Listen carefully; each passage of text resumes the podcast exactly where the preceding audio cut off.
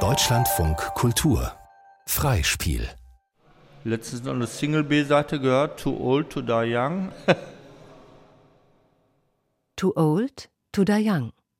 Joost und Terry, Punks seit über 40 Jahren. Heute ist es cool, die Ramones zu hören, ne? aber damals war man dann Fall für die Psychiatrie. Und dann waren natürlich die ersten Punk-Sachen wunderbar. Ne? Das war unsere Musik. Ne? Von Ralf Beiderkeln. Sprich mal die erste Seite ist die 33, 45, 33, ach egal. Punkrock.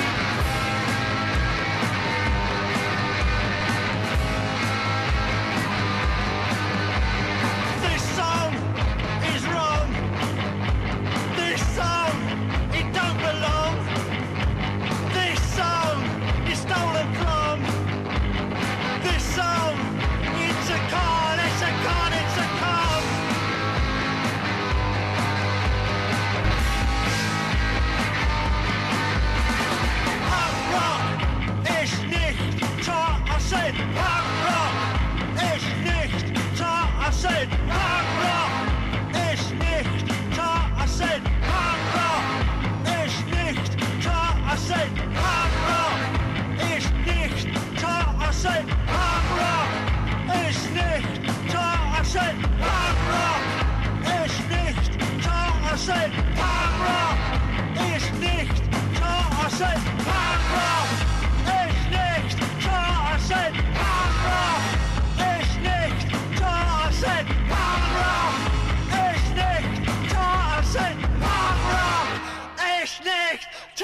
Tarzan. Punk rock ist nicht Tarzan. Punk rock ist nicht Tarzan.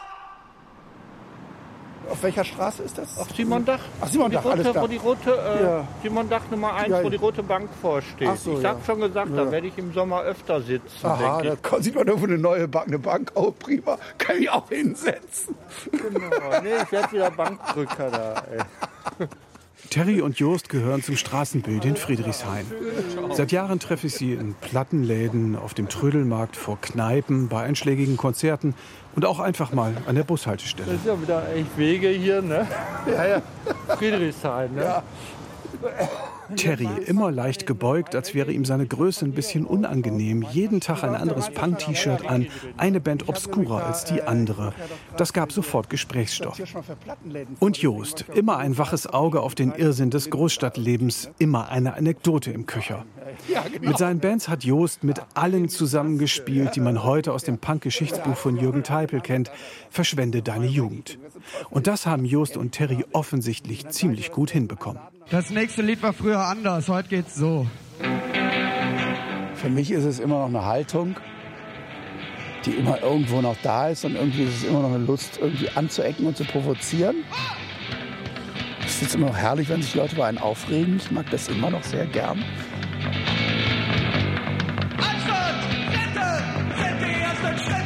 Also das war das Stück Tanzschule. Anstand und Sitte sind die ersten Schritte. Links herum, rechts herum. Wer nicht tanzt, der ist dumm oder irgendwie oder wer hier mittanzt, der ist dumm. Ich weiß es nicht, so ironisch waren wir damals nicht. Tanzschule!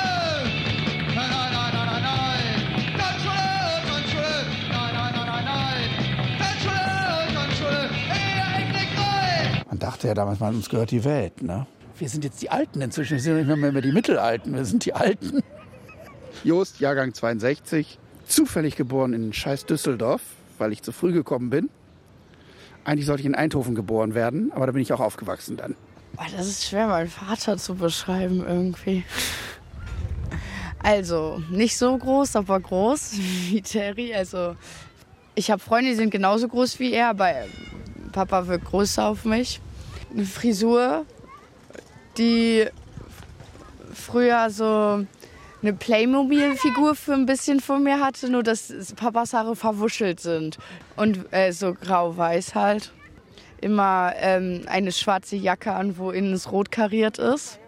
Und immer sehr schlicht angezogen. Also so meistens Jeans. Ja, und große Ohren.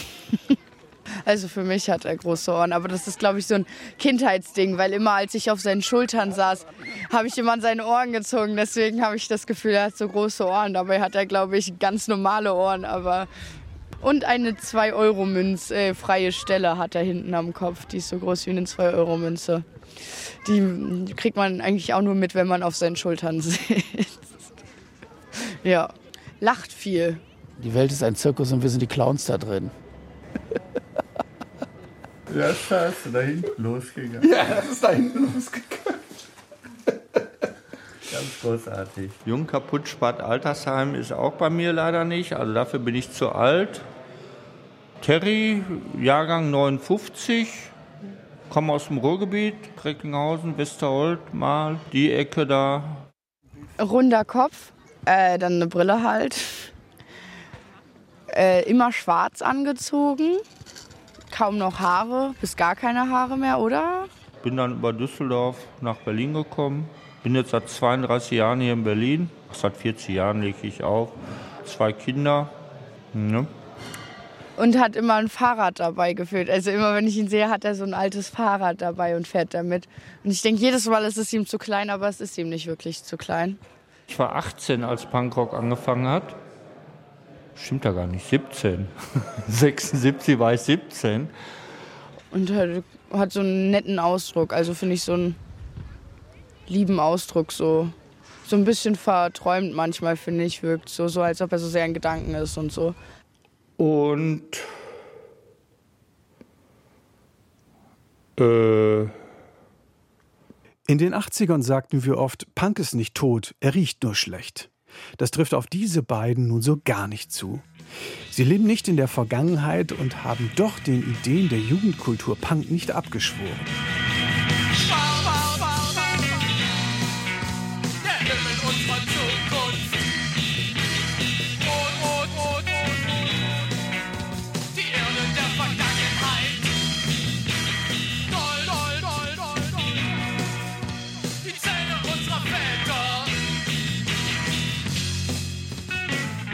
Aber wie bleibt man eigentlich Punk, auch wenn man um die 60 ist? Wenn die Zukunft, die man 1976 mit No Future ablehnte, längst hinter einem liegt.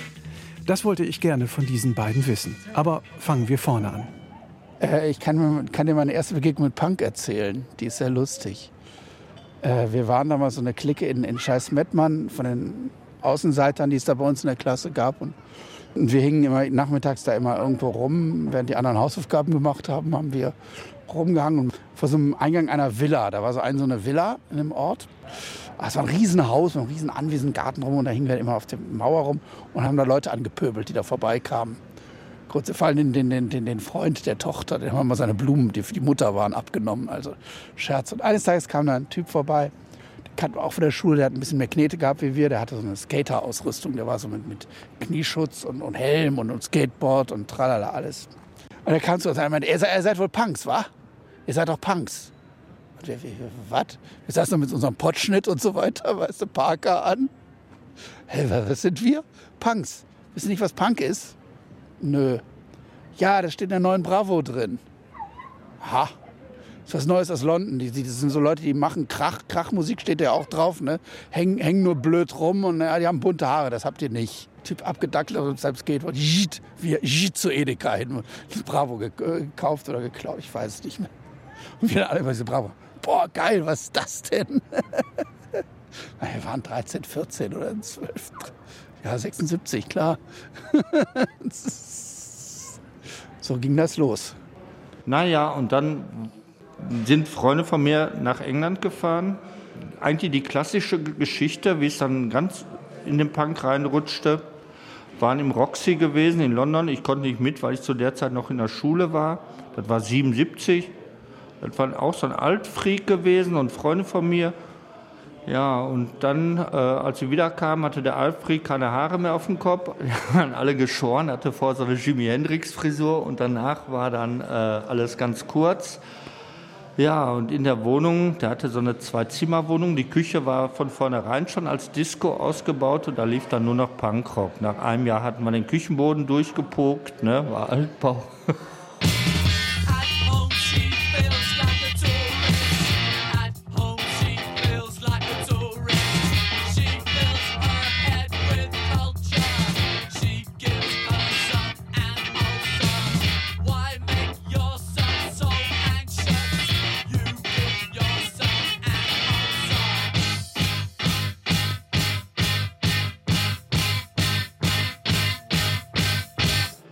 Hatte das Glück, ich hatte in der Kirchengemeinde gewohnt. Meine Mutter war Küsterin und ähm, ich hatte einen eigenen Kellerraum, wo sich dann nach und nach so alles traf. Man ahnt es. Mit einer dicken Anlage und ganz wichtig die Toilette nebenan, weil jetzt hier gerade das Quietschgeräusch war auch. Also das war schon das A und O. Ne? Das war immer der größte Knackpunkt, wenn man Jungs besucht hat in fremden Wohnungen, immer die Gang zur Toilette und der Chepper und Knall und Clear und so. Gerade auch wenn die Eltern abends da waren. Ne? Also ich bin halt im Ruhrgebiet groß geworden und diese Siedlungshäuser, das, das war alles recht beengt. Ich meine, bei mir der Kellerraum war winzig, aber es passten bis zu 20 Leute rein. Das war schon mal okay. Ne? Terry organisiert im Ruhrgebiet Konzerte und Jost steigt zur selben Zeit in seine erste Band ein, Meniskos, die sich später in VD umbenennen. Da hatten wir unseren ersten Auftritt gemacht im Sommer 79 mit, äh, zusammen mit ZK, also die großen Vorgängerband. Den wir viel zusammengespielt, sehr viel zusammengespielt haben. Nachdem sich VD aufgelöst hatten, gründet Jost direkt seine nächste Band, Lucibär. Und 1981 kommt dann auch Terry nach Düsseldorf. Und dann haben wir halt die Konzerte gemacht. Vorband war eine der, dieser Band, die sich damals gerade aus ZK dann gebildet hatte. Die war oft unsere Vorband dann gewesen. Ne? Also Düsseldorfer Hausband. Ne? Heute sind sie ein bisschen größer. Frage, erste Frage, warum habt ihr tote Hosen? Tja, Trini. Trini. Wieso meinst du, ich bin die größte tote Hose hier, oder? Nee, weil du jetzt sagen musst, das lag nah. Das lag nah. Sag mal, fühlt ihr euch wieder wie tote Hosen oder warum? Ziemlich. Warum? Im internationalen Vergleich kommen wir da ziemlich schlecht weg. Ja, ich finde an den Texten teilweise gut, dass die auf, auch auf Randgruppen der Gesellschaft aufmerksam machen und dass die die nicht runterputzen, sondern dass da eben gesagt wird, dass die Leute auch da sind und dass die auch, wie gesagt, leben wollen. Aber wenn Sie zum Beispiel so Texte haben, wir sind bereit und gebt uns die Gewehre oder Niemandsland oder Armee der Verlierer, das hört sich ja alles, finde ich, ziemlich hoffnungslos an. Empfindest du das auch so? Ja, das kommt aus der Situation, weil da auch einige Leute von arbeitslos sind und die auch keine Arbeit finden. Und aus dem Grunde, da entstehen eben so Texte, weil die haben unter Umständen auch keine Hoffnung dann. Aber ich habe sehr viel Hoffnung. Ja. Was machst du? Ich? Was ich so mache, rumhängen. Am Bütchen am liebsten. Also du arbeitest nicht oder gehst in die Schule oder was? Nee, ich schnupp drei, drei Dosen Patex pro Tag, ne? Haben wir jetzt auch meinen Hahnenkamm extra wegen heute abgemacht, ne? Das, das haut rein. Also, hab da halt die Verarsche durchgezogen. Also Patex schnüffeln war wirklich so ein bisschen das allerletzte eigentlich. Und von an der Tanke rumhingen auch. Kiffen war sowieso völliges Tabu. Also wer das gemacht hat, das war ein Hippie. Und besoffen war man, hat man auch nicht zu sein. Da war man ein blöder Proll. Oder, oder wie der Vater oder sowas. Wollte man ja auch nicht. Man musste sich ja von allem irgendwie abgrenzen. Das tun ja heute auch nicht so. Ja, was machst du den ganzen Tag? Ich hänge am Bütchen rum. Kurve mit dem Mofa durch die Gegend und so. Hat keinen, keinen Job oder was? Nee, manchmal hänge ich auch an der Tankstelle rum. Das ist auch ganz lustig. Ah, doch, ja. Habe ich sogar einen Videoscreenshot auf meinem Handy. Also es ist jetzt in meiner Galerie, aber nur dieser Ausschnitt, wo du interviewt wirst. Ich habe dich akustisch zwar manchmal nicht verstanden und ich wusste nicht, was Patex-Schnüffeln ist. ist. Ist das Kleber? Ja. Aha. Richtiger Scheißkleber. ja, das haben früher welche bei mir in meiner fünften Klasse gemacht. Irgendwann wurde irgendwann die Band aufgelöst, weil ja, gab ein paar Besetzungswechsel. Bertel ging auch weg und der andere, dieser Michi, der andere, der wollte sich doch wieder auf seine Lehre als Versicherungskaufmann konzentrieren. der ist von uns war arbeitslos. Mit 25 habe ich aufgehört. Da fühlte ich mich zu alt. Da bin ich auf die Schauspielschule gegangen. Weil ich dachte, ich bin jetzt zu alt für Rock'n'Roll oder sowas. Das ist doch un un unehrlich, wenn ich das jetzt weitermache. Bin viel zu alt, ich gehöre abgeschossen, oder? Ich dachte, ja, Theaterbühne ist genau das Richtige, da kann man alt werden. Mit 25, wenn man sich das heute mal vorstellt. So Wahnsinn. Heute fangen sie erst mit 25 an. Ja, ja, ja. Februar 2019. Wenn Terry im Plattenladen Vertretung macht, dann geben sich dort alte und junge Punks die Klinke in die Hand. An diesem Tag kommt auch Jost im Laden vorbei. Ich habe mir am Tag zuvor den Magen versaut. Kaffee? Bitte? Bevor du alleine trinkst, trink ich einen mit, aber oder wolltest Ey, alte Punkrocker hier. Ja, so, ey, so geht das aber mit einem. Mann, ey, deinem Alter schon der Magen kaputt, ey. ne? Ja, ich war gestern auf einer Lesung und da war ich tatsächlich nicht der Älteste. Hat mich ein bisschen Ja, der, ja- gewundert. der Dings war älter. Der, der, Boy. der war ja, älter. genau, der war 70. Genau. Oder ist noch 70. Dafür sieht er noch ganz gut aus. Aber wie gesagt, also. Das ist alles Botox. Ey.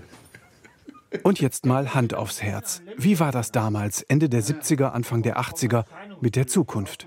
An Zukunft, glaube ich, an Zukunft. Ja, klar, dann irgendwann, so, also mit Mitte 20 schon, so mit 20 noch nicht so, nee. Nee. Ich auch nicht. Also bei mir war ja so, dass ich äh, war ja auch dann ein Jahr im Sauerland gewesen, weil ich so ein soziales Jahr gemacht habe, weil ich einfach mal nicht zum Bund musste. Die wollten mich nicht. Und äh, war in so einem Loch eigentlich. Ich wusste gar nicht, was ich machen sollte so richtig und wo es mich hinzieht und hin. Äh, dann hatte ich gedacht, so in der Zeit, dass ich so in Richtung sozialen Bereich gehe. Das war schon ein Zukunftsgedanke. Also ich wollte schon was irgendwie so studieren, irgendwie arbeiten oder so. Das war so mit 20, 21 und hatte mich dann, wollte ich aber auch nach wie vor weg, da aus der Ecke. Und hatte mich in Berlin beworben und die haben mich nicht genommen. Und bin dann ein Jahr später in Düsseldorf genommen worden. Dann dachte ich auch, okay, Düsseldorf ist auch gut, kennst du auch Leute, ne? Und Hof und so alles da und dachte auch, okay, so ein bisschen, also an der Ausbildung habe ich schon gedacht. Ich habe ja auch Abi gemacht und so, also war ja schon auf einer Schule auch. Ja, das ist. Das ist dann, aber dann war hinterher so ein, so ein Bruch irgendwie, ne? Und mit Punkrock hast du das natürlich das so ein bisschen verstärkt. Ich meine, was sich verstärkt hat, war, ich wollte irgendwo nichts Festes machen. Also Ja. der Wunsch dann so, einfach mal flexibel zu sein. Ja, ne? ja. Das war auf alle Fälle so. Deshalb kam ich auf die Sozialarbeit, wo ich dachte, ach, da kannst du überall hin und kannst du überall verwenden und dies und das und so. Also ich wollte auf keinen Fall in irgendeiner Firma oder so, so einem Büroscheiß Ja, nee, oder so. ne?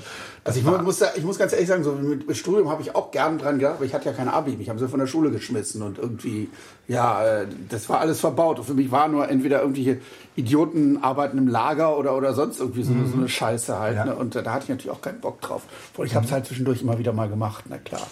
Ja, aber so richtig No Future war dann gar nicht bei euch früher. So ein bisschen klar, natürlich. Ich meine, wenn man kannte so gegen, gegen die anderen, die man sich so angeguckt hat, die, dann- die wirklich so, so, sag ich mal, auf eine Lehre macht, um in der Firma oder irgendwie sowas, also irgendwie Bilanzbuchhalter oder so, irgendwie so ein Zeugs zu werden. Oder da haben wir uns schon sehr von abgesetzt, doch, doch. Also die meisten. Es gibt, gab auch welche, die so eine Berufe ja hatten, ne? So Ja. ein Doppelleben führten. Ja, so.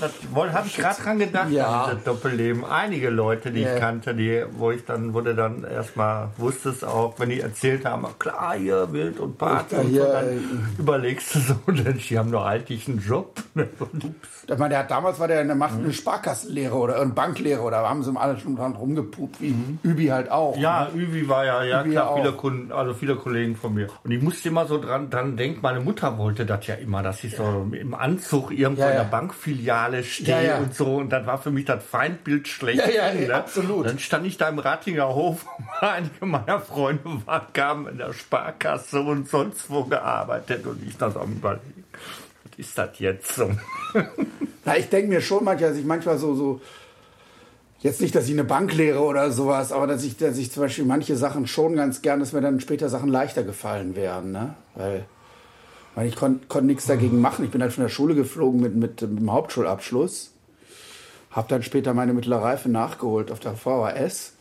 Da saß die halbe Ratinger Straße bei mir in Ja, der Klasse. ja, das ja, war cool. war Das war sehr cool. Aber ich habe dann schon überlegt, irgendwie, äh, wenn ich so totale Drecksjobs machen musste und, und, und, und dass ich auch, auch jetzt manchmal, ich denke, wenn ich mal ein Zeugnis hätte oder irgendwie sowas, dann habe ich halt nichts oder kaum. Ne? Also,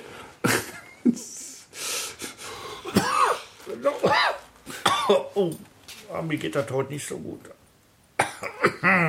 Nichtraucher, Husten und Männergrippe, harte Kombination. Ja. Hi, Vorderhaus, ja? Okay. Hausbesuch bei Joost.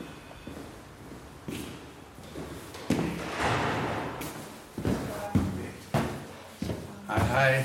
Moin. Hi, hi. Welcome to the Assi Dome. Das ist eine WWS-Wohnung. Aber da läuft irgendwann, ich glaube 2025, ja, 25 läuft, läuft diese Förderung ab, dann ist lustig. Ja, ich bin seit 97 hier. Ich kam aus Cottbus hierher. Was hast du denn in Cottbus gemacht? Im Theater gewesen, ein Jahr lang.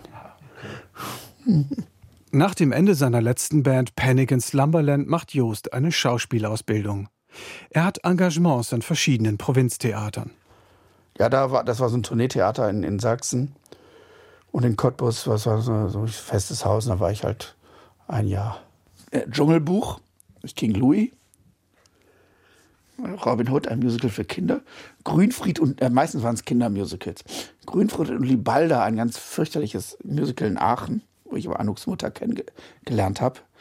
Und ähm, auch die Zauberflöte von, von äh, Mozart habe ich auch gemacht. Vier Jahre nachdem Jost in Berlin angekommen ist, erscheint dann der Dokumentarroman Verschwende deine Jugend von Jürgen Teipel. 25 Jahre nach den Anfängen ist Punk plötzlich wieder im Mittelpunkt des Medieninteresses. Das Ergebnis ist eine Flut von Ausstellungen, Folgebüchern und Wiederveröffentlichungen von alten Punkaufnahmen. Bei Jost löst das Ganze aber noch etwas anderes aus. Ja, durch dieses Buch von Jürgen Teipel, Verschwende deine Jugend, kam halt sehr, sehr viel wieder. Und so habe ich dann auch meine Filme gedreht. Also einfach losgehen und was machen. Dieses Do-it-yourself-Ding ist natürlich nach wie vor sehr akut. Also eigentlich immer, bevor man sich irgendein Gelaber von irgendjemandem anhört, macht man es lieber selber. Auf Gedeih und Verderb. Die trying oder auch nicht. Jost dreht einige Kurzfilme und zwei Spielfilme. 2004 erscheint Herzlutschen, für den Jost das Buch schreibt, die Kamera macht, Regie führt und Co-Produzent ist. Do it yourself eben. Das Ergebnis ist eine skurrile Liebeskomödie, die auf den Straßen von Berlin-Friedrichshain angesiedelt ist. Sag bloß, Julia, hast du auch schon angebaggert? Keine Ahnung. Ich werde alt. Glaube ich auch. Ja, ja, tretet mich.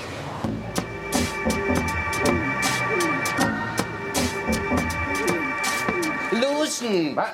Excuse me, sir. No good disco for music dance. Was? Excuse me, sir. No good disco for music dance. Musik. Tanz. Yes. Jumbrilla. Jumbrilla. Das klingt ja fast so komisch wie Bio-Butter. Bio-Butcher?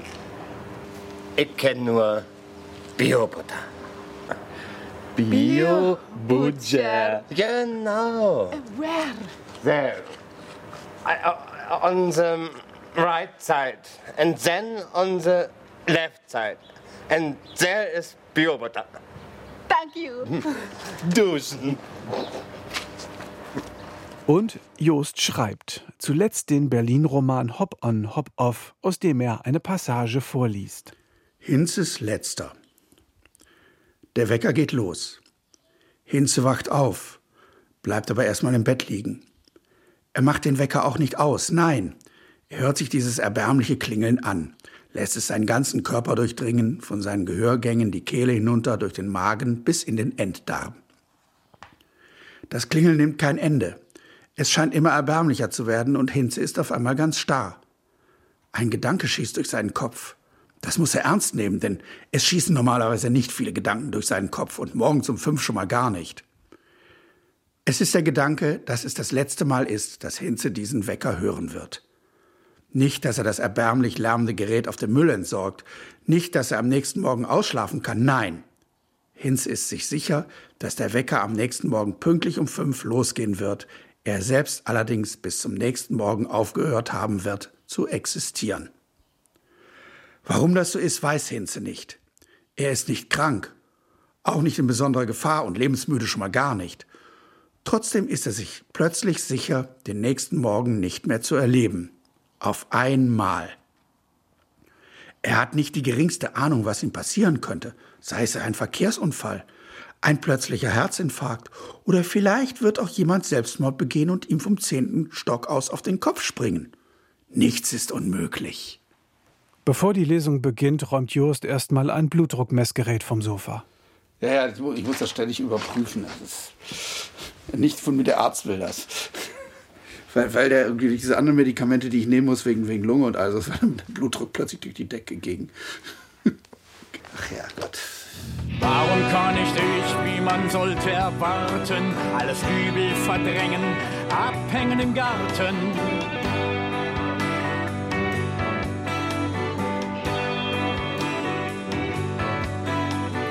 Warum nicht, wie jeder wünscht, Enkel hüten, von neun bis fünf. Warum nicht Ratgeber schreiben über Allergien und wie sie heilen? Warum nicht? Warum nicht? Ja, warum?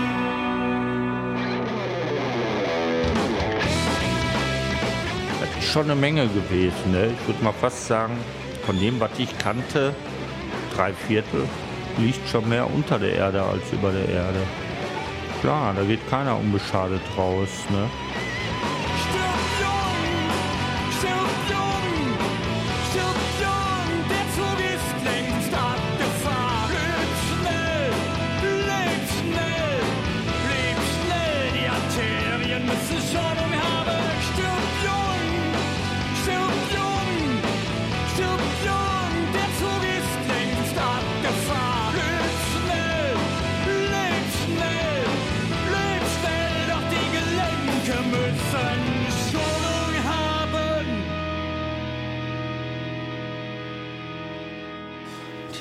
Hinten diese, die muss ich kurz zeigen, diese tolle Fotoserie. Ja, Aram. Aram ist leider letztes Jahr gestorben. Gründungsmitglied meiner ersten Band von VD, also Meniscos, später VD genannt. Aram ist an folgender Diabetes gestorben. Das ist äh, Louis, unser alter Schlagzeuger von der Band.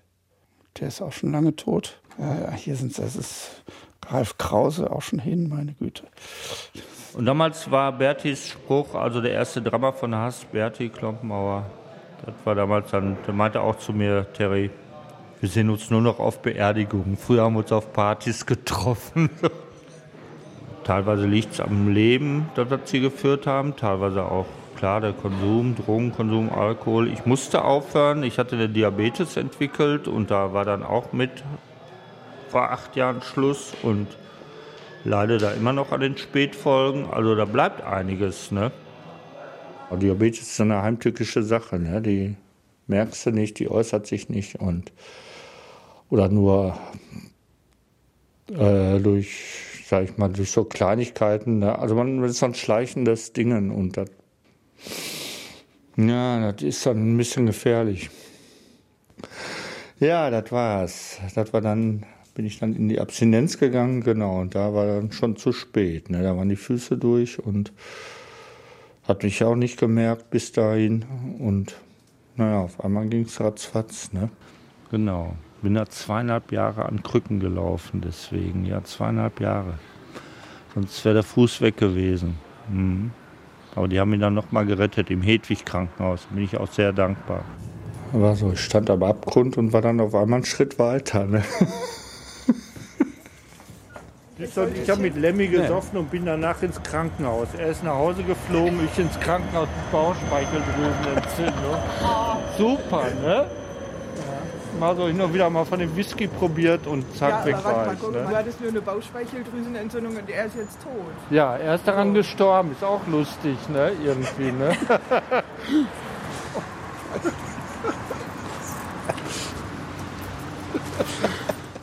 Also Kehlkopf ist im Arsch und Atemwege sind im Arsch.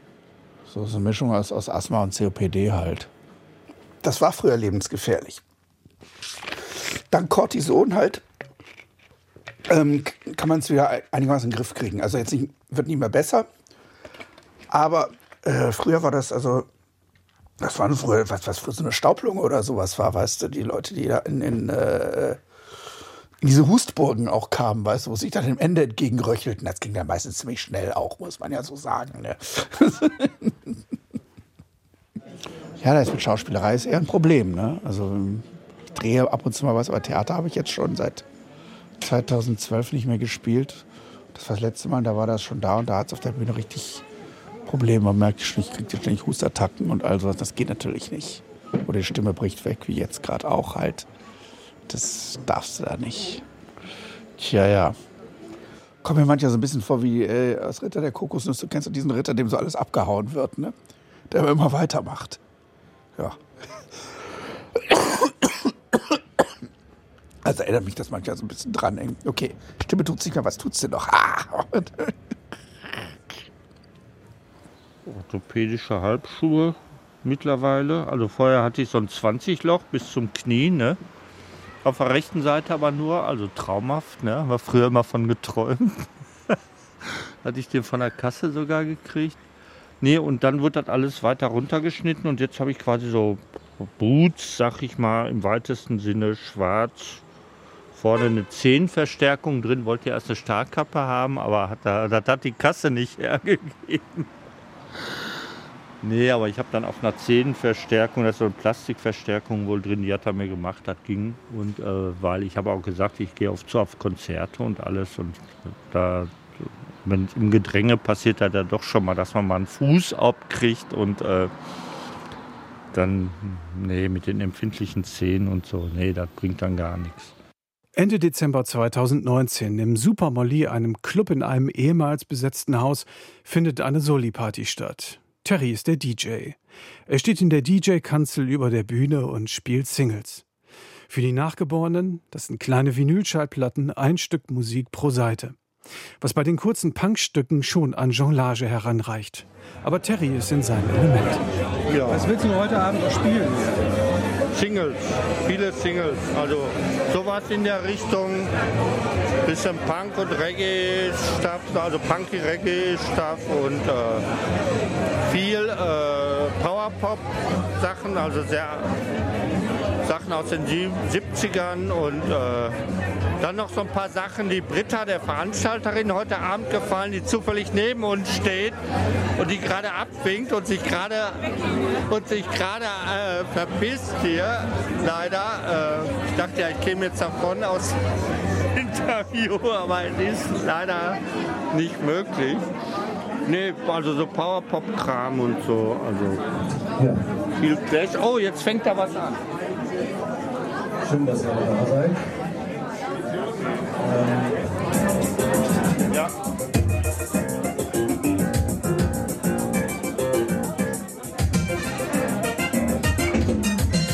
Ich will wieder nach da, Die ersten springen schon vom Balkon, Selbstmordrate steigt, einige trinken ihre Sorgen in Alkohol. Die Theke wird gestürmt, der Schnaps läuft in Strömen. Bei der Musik kein Wunder. Edwin Tuno Music School. Danach kommt sehr passend ausgewählt Fuck You. Von Alberto Illustrios Paranoias.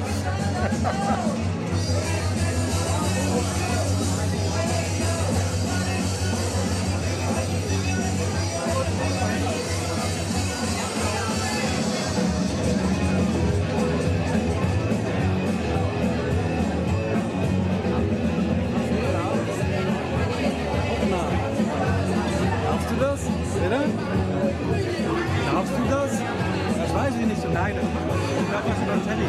Das Radio. Für Telly ist das okay.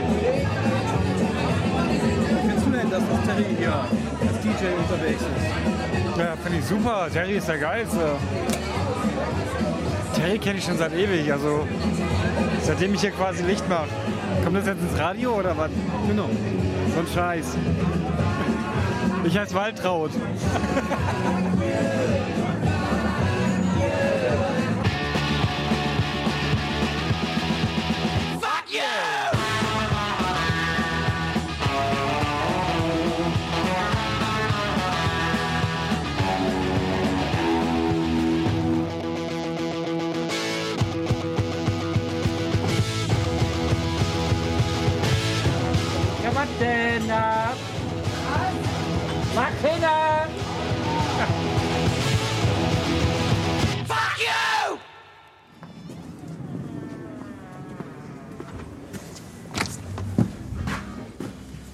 Was ist das denn? wer bist du denn? Ne, ich habe erst gefragt. Guck mal, der hat schon das Gerät schon wieder in der Hand. Ist das nicht, ey? Am nächsten Tag. Terry steht wieder im Plattenladen und hört zur Entspannung alte Reggae-Singles. Blam Blam Fever, Sonja Pottinger. Eigentlich ein Gay-Feed, das ist eine englische Dr. Bird-Pressung. Jamaika ist hier auf Gay-Feed. Hör dir das mal an. Von 1968. Nee, älter. 62. Die Silvertones.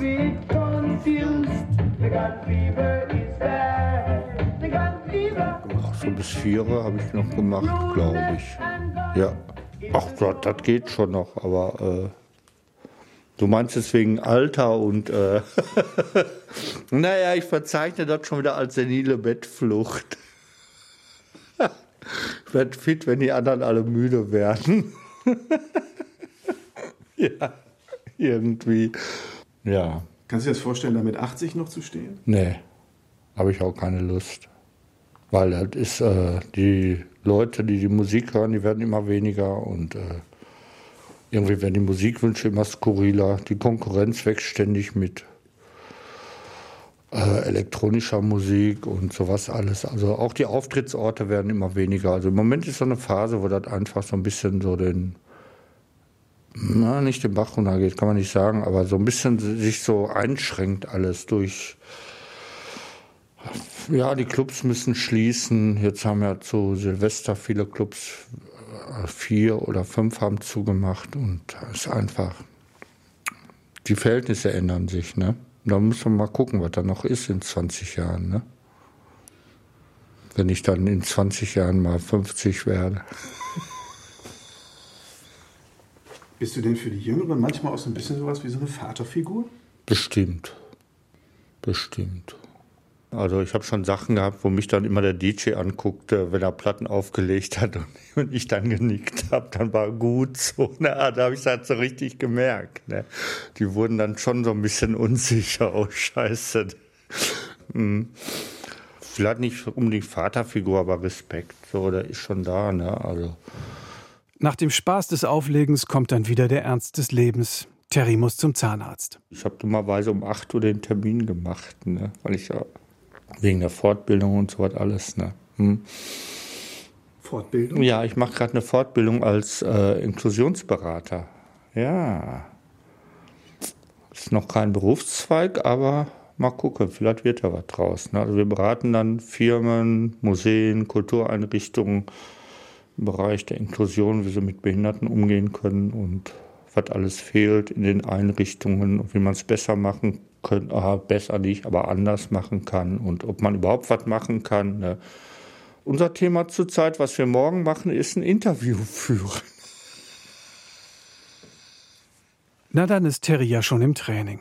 Ein paar Monate später begleite ich ihn dann zu seiner Fortbildung. Auf der S-Bahn-Fahrt ist noch Zeit für ein paar Punk-Anekdoten. Bis wo fahren wir jetzt? Bis Bornholmer, also zwei noch und dann in 13 und, oder die 50, je nachdem was kommt. Auf der historischen Bornholmer Brücke steigen wir um. Ja. Da gab es damals in Hilden, haben die in der Fußgängerzone Kanalarbeiten gemacht. kamen die Punks von Hilden an, haben ein Schild hingestellt, hier baut die Stadt Hilden eine U-Bahn. Und haben Unterschriften dagegen gesammelt. Die Leute haben fleißig unterschrieben. Das ist Ralf, wo ich gestern gesagt habe, mit seinem Aufnahmegerät Patrick, hallo. da nicht drauf. Da wollte man eine Stunde hospitieren. Sehr, sehr gerne. Äh, Reden wir mal ein bisschen über Vorteile, Nachteile, Risiken. Terry ist zu diesem Zeitpunkt 60 Jahre alt. Im April 2021 begleite ich Jost bei seiner Arbeit. Er erstellt Audiodeskriptionen für sehbehinderte Menschen.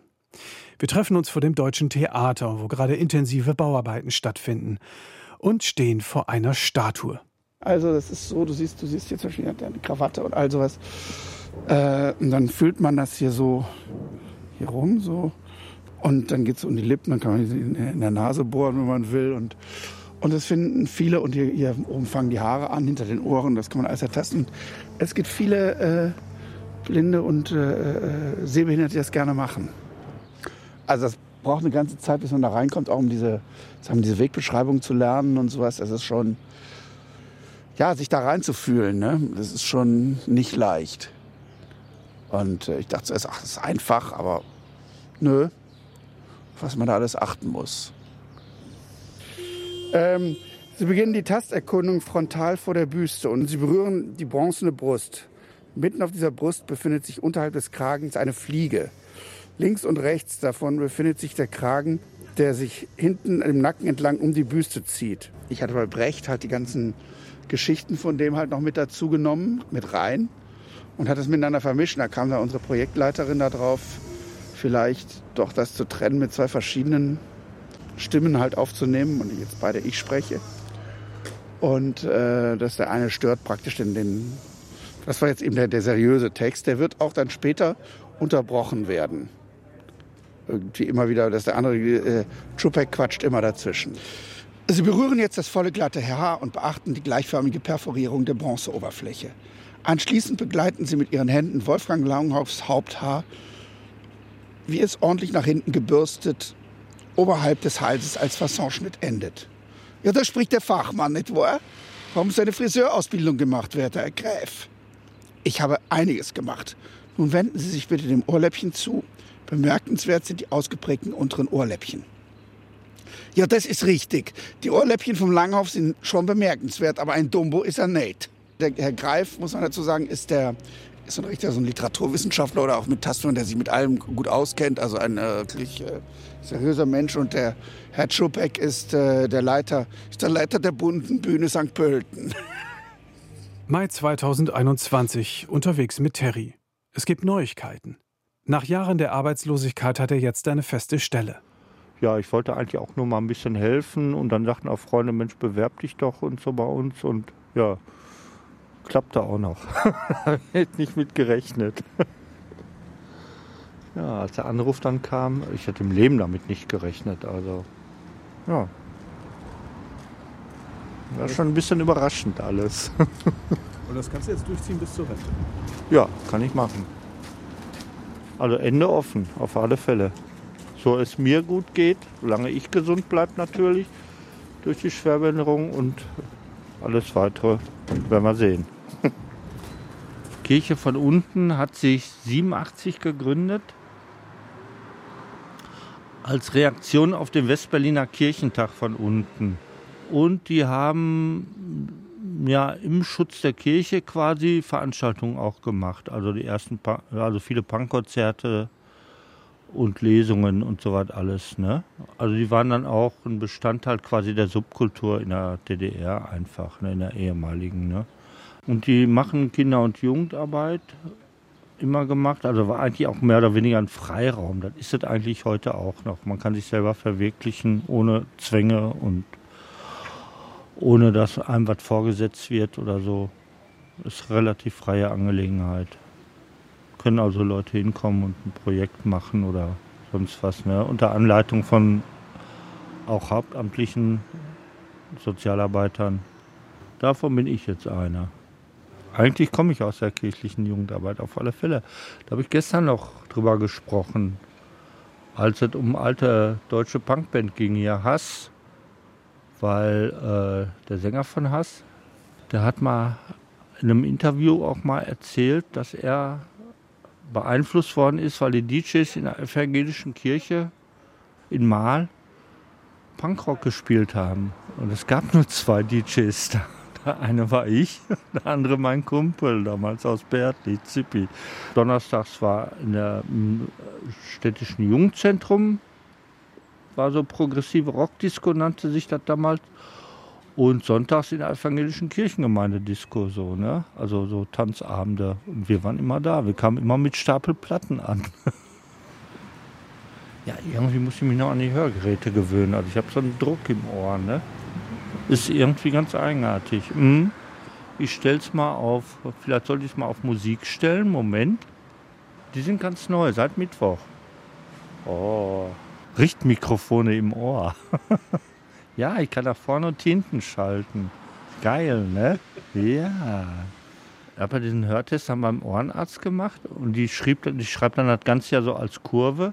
Und waren genau die Sachen äh, äh, zum Ausbügeln, wo auch immer meine Tontechniker dann ankommen, wenn ich auflege und das Mischpult auch entsprechend dann neu einjustiert, weil ich immer genau den Bereich immer völlig übersteuert habe und alles. Aber ich habe gesagt, die Kurve habe ich irgendwie schon mal gesehen, mehr so in Gedanken. So, ne? Juni 2021. Ich sitze mit Jost und seiner mittlerweile 17-jährigen Tochter Anouk im Park. Es ist warm, aber windig. Neben uns übt ein Vater mit seinen beiden Söhnen Basketball spielen. Aber wir waren jetzt auch, als wir in Düsseldorf waren, da, wo Ratinger Straße, da wo Papa früher immer war, wenn er so mit seinen Freunden, keine Ahnung, was getrunken hat oder so. Konnte ich, ja, rumgehangen hat. Äh, Konnte ich, habe ich mir ein bisschen versucht vorzustellen. Habe ich mir lustig vorgestellt und ich habe es mir echt anders vorgestellt, als so wie es jetzt hier so ist, wenn kein Corona ist, natürlich so. Ja, so ein bisschen mehr rumgepöble und so. Damals. Ja, und jetzt aber, dass es jetzt aber dafür so schneller richtig aggressiv wird. So, also dass früher habe ich das Gefühl, eher so ein bisschen rumgepöbelt wurde. Vielleicht hat jemand mal einen Schlag ins Gesicht bekommen oder so. Und jetzt habe ich das Gefühl, wenn was ist, dann ist es eher so, denkt man sich so, ach du Scheiße, okay, ich gehe weg. So, deswegen ja. Ja. Man traut sich auch irgendwie viel weniger. Ich habe das Gefühl, die sind so viel, haben viel mehr Hemmungen und so, weil alles könnte ja gefilmt werden und dann stellt irgendjemand das in seine Insta-Story und dann denkst du dir am nächsten Morgen, ach du Scheiße, was ist das? Was habe ich da gemacht? Und dann ist es dir super peinlich, so auch wenn du da nur dumm rumgetanzt hast. So. Also ich habe eine Freundin, die Mutter halt auch früher richtig viel gemacht und verheimlicht das aber ihrer Tochter irgendwie so, weil sie ihre Tochter halt anmeckert, wenn sie viel macht. Und so irgendwie, obwohl sie das früher genauso gemacht hat und das finde ich halt cool. So ist bei meiner Mutter auch so, dass die mir das halt so so einfach so ins Gesicht sagen, was die früher gemacht haben und so. Finde ich sehr witzig. Fast alle meine Freunde wissen nicht, was die später machen wollen. Also für was die sich einfach interessieren so. Und das finden die halt voll scheiße und so. Und ich bin halt froh, dass ich wenigstens habe was, für was ich mich interessiere und mir vorstellen kann, später irgendwie jeden Tag zu arbeiten und damit halt dann mein Geld zu verdienen und so. Aber was genau ich in dem Sinne mache, weiß ich auch noch nicht. Das gucke ich dann. Ja. kurz was zum No Future noch sagen. Das, die, das ist ja überhaupt eigentlich so ein Riesenirrtum mit dem No Future, weil es halt No Future heißt. Ne? Haben wir alle immer No Future, wollen keine Zukunft. Aber ich habe das Gefühl gehabt, dass wir damals in dem Alter, so ja, Ende der Teenie-Zeit, Anfang Twen-Zeit, mehr für unsere Future auf unsere Art natürlich getan haben, wie zum Beispiel andere Kids, die irgendwie, weiß ich nicht, ein normales Leben geführt haben. Äh, Wir waren ja alle so emsig mit unseren Musiker, Musiker oder sonstigen Karrieren beschäftigt. Ne? Da war sehr viel Future drin. Also wir haben, waren eigentlich sehr zielstrebig, wenn ich es mir von jetzt aus gesehen angucke. Ne? Und wo dann plötzlich dein Triumph, da hast du finanziell natürlich nicht viel von, aber boah, John Peel hat mich gespielt oder sowas. Ne? Das war dann natürlich so ein Future-Ziel. Ne? Ist auch passiert. So ganz No Future waren die Punks also nicht. Oder zumindest diese beiden. Für Punk ist das Alter eine außerplanmäßige Haltestelle. Hope I die before I get old. Rente war da nicht eingeplant. Fragen Sie Sid Vicious. Und manchen Punks scheint das Altwerden auch nicht zu liegen. Fragen Sie Johnny Rotten. Jost und Terry haben so viele Ideen und so viel zu tun, dass ihr Älterwerden von außen betrachtet eher wie ein Nebenkriegsschauplatz erscheint. No Future hat sie nicht umgebracht. Er hat sie das Leben mit Punk besser auf das Alter vorbereitet als allgemein gedacht. Also, wie geht's jetzt weiter mit der Zukunft, die keine sein sollte? Äh, was ich mir für die Zukunft noch, Gott ja, ich würde mir natürlich freuen, sag ich mal, wenn, wenn meine Sachen ankommen und angenommen werden vom Publikum, wenn ich vielleicht auch noch mal irgendwie hier und da noch mal äh, ja, es ist ja mit der Stimme ein bisschen schwierig, aber es klappt doch so ein bisschen, also Lesungen oder irgendwie sonst was äh, in die Richtung machen kann. Auch wenn sich wieder vielleicht mal ein Film oder so vielleicht ein Theaterdings ergibt, wo ich nicht das mit der Stimme halt machen kann, wenn es irgendwie, ich wollte, hat ja mal ein Regisseur vor, der hat vor Jahren gesagt, ja, wenn ich, einen Zau ich will irgendwann mal gerne den Zauberberg machen. Und da darfst du husten, so viele willst. In dem Ding. Und da hatte ich dann natürlich Freude, Freude, Freude. Aber der ist leider gestorben inzwischen. Ja, das ist, ist mal so. Und äh, ja, nee, aber wenn sowas irgendwie, klar bin ich immer für offen, aber ich, ich, es ist jetzt nicht so, dass ich es erzwingen muss. Ich meine, diese, da bin ich sowieso langsam zu alt für irgendwie dieses, äh, ich muss jetzt das und diesen, diesen mega Ehrgeiz, den ich mal hatte, den habe ich irgendwie nicht mehr so. Und ich glaube, das ist eh wichtig, aus, auch aus, aus Scheiß was machen zu können. Und das haben wahrscheinlich Terry und ich auch gelernt. Das haben wir durch Punkrock damals gelernt, wir hatten ja nichts. Und äh, es war ja teilweise auch so, wenn man es mal überlegt, dass man ganz schnell nach oben kommen konnte, auch ganz schnell wieder nach unten dann, ne? klar. Aber mit dem, was man machte, das ist so damals, sag ich mal, vor 40 Jahren. Diese Geschichte, das haben, glaube ich, damals in dem Jürgen Teipel-Buch sehr gut hier Mania D erklärt, wo sie erzählten, sie hatten irgendwie einen Proberaum zusammen mit so einer Blues aus einer Hippie-Kapelle, auf jeden Fall, nicht, mit Bärten bis zum Boden irgendwie seit Jahren vor sich hin probten, kein einziger, oder einmal in so einem Jugendzentrum mal spielen und die haben zwei Wochen geprobt und schon ging es ab nach New York oder irgendwie sowas. Also, also musste nicht immer unbedingt New York sein, aber man hat dieses Auf und Ab damals halt sehr, das trainiert auch, glaube ich. Als wenn du ewig in so einer Gleichförmigkeit dann drin bist, auch wie du Sachen siehst, denke ich. Ich versuche immer noch aufrecht durch die Welt zu gehen, auf alle Fälle. Aufmerksam, politisch aufmerksam. Mich einzumischen, wenn irgendwo Ungerechtigkeit passiert. Ich helfe Leuten, auf alle Fälle. Also ich habe mich eigentlich auch immer auf die Seite der Schwachen gestellt. Oder wenn ich zum Beispiel in der Fußballmannschaft mitspielen sollte oder Volleyball oder so, dann habe ich immer gefragt, welche Mannschaft liegt denn zurück und bin dann dahin gegangen, um da mitzuspielen. Also ich muss nicht unbedingt gewinnen, aber Hauptsache es wird gekämpft. Ne? Das ist eigentlich auch ein bisschen, was, was Bangkok so ausmacht. Ne? Immer wieder aufstehen, immer wieder abschütteln und weitermachen, so würde ich so sagen. Das ist mir wichtig. Ne? Tschüss. Das war's.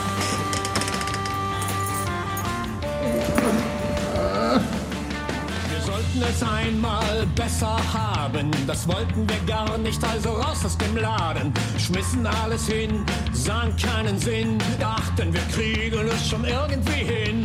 Man wollte nicht wie jemand anderer sein,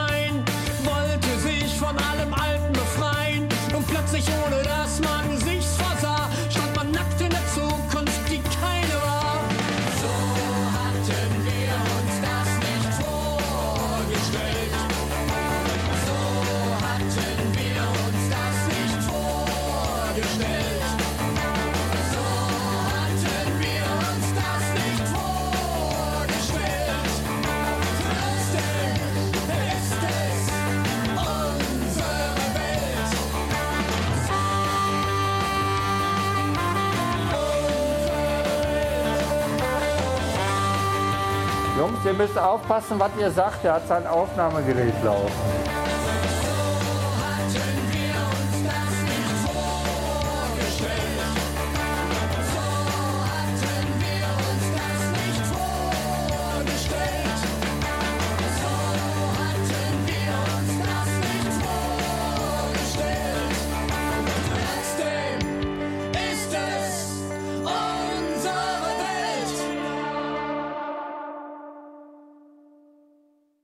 Too Old to Die Young. Joost und Terry, Punks seit über 40 Jahren. Von Ralf Beiderkellen. Ton und Regie der Autor. Endmischung Jan Fraune. Musik Billy Childish, Lucy Bear, Gang of Four, The Nosebleeds, Alberto y los Trios Paranoias, The Silvertones, Mittagspause, Family Five und die Fehlfarben. Produktion Deutschlandfunk Kultur 2021